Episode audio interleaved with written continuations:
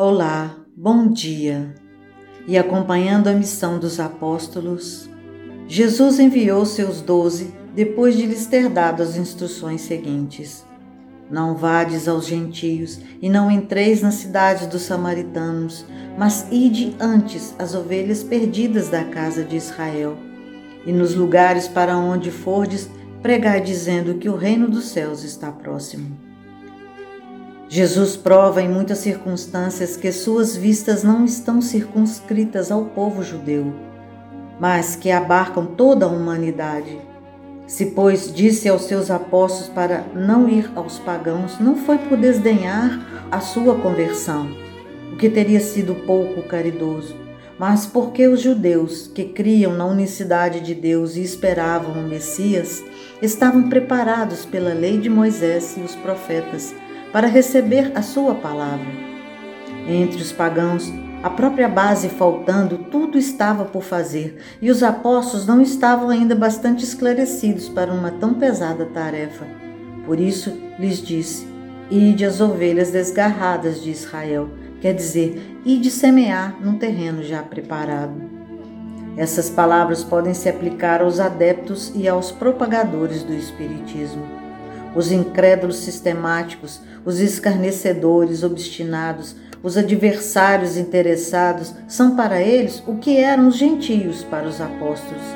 A exemplo destes, procuram primeiro os prosélitos entre as pessoas de boa vontade, daqueles que desejam a luz, em que se encontra um germe fecundo, e o número deles é grande, sem perder seu tempo com aqueles que se recusam a ver e ouvir e se obstinam tanto mais pelo orgulho quanto se parece ligar mais valor à sua conversão. Mais vale abrir os olhos a cem cegos que desejam ver claramente do que a um único que se compraz na obscuridade, porque aumentar o número dos que sustentam a causa em maior proporção. Deixar os outros tranquilos não é indiferença, mas uma boa política. Sua vez virá quando serão dominados pela opinião geral e ouvirão a mesma coisa repetida sem cessar ao seu redor. Então, crerão aceitar a ideia voluntariamente por si mesmos e não sob pressão de um indivíduo.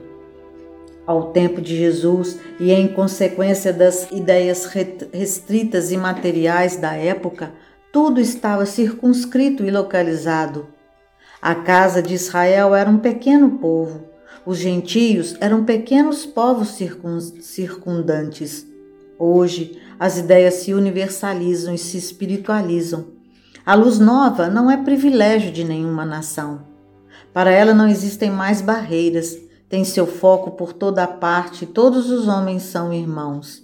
Mas também os gentios não são mais um povo, porém uma opinião que se encontra por toda a parte e da qual a verdade triunfa pouco a pouco, como o cristianismo triunfou do paganismo.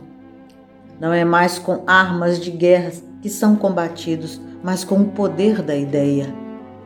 E indo pregar dizendo: É chegado o reino dos céus. Jesus manda pregar e, a título de orientação, adianta o que? A maneira vai depender da condição e da criatividade de cada um, dentro do axioma de que cada um só pode dar do que possui. O reino dos céus já se encontra ao alcance de todos. Não constitui algo para depois, para o futuro, como a maioria das religiões tem pregado.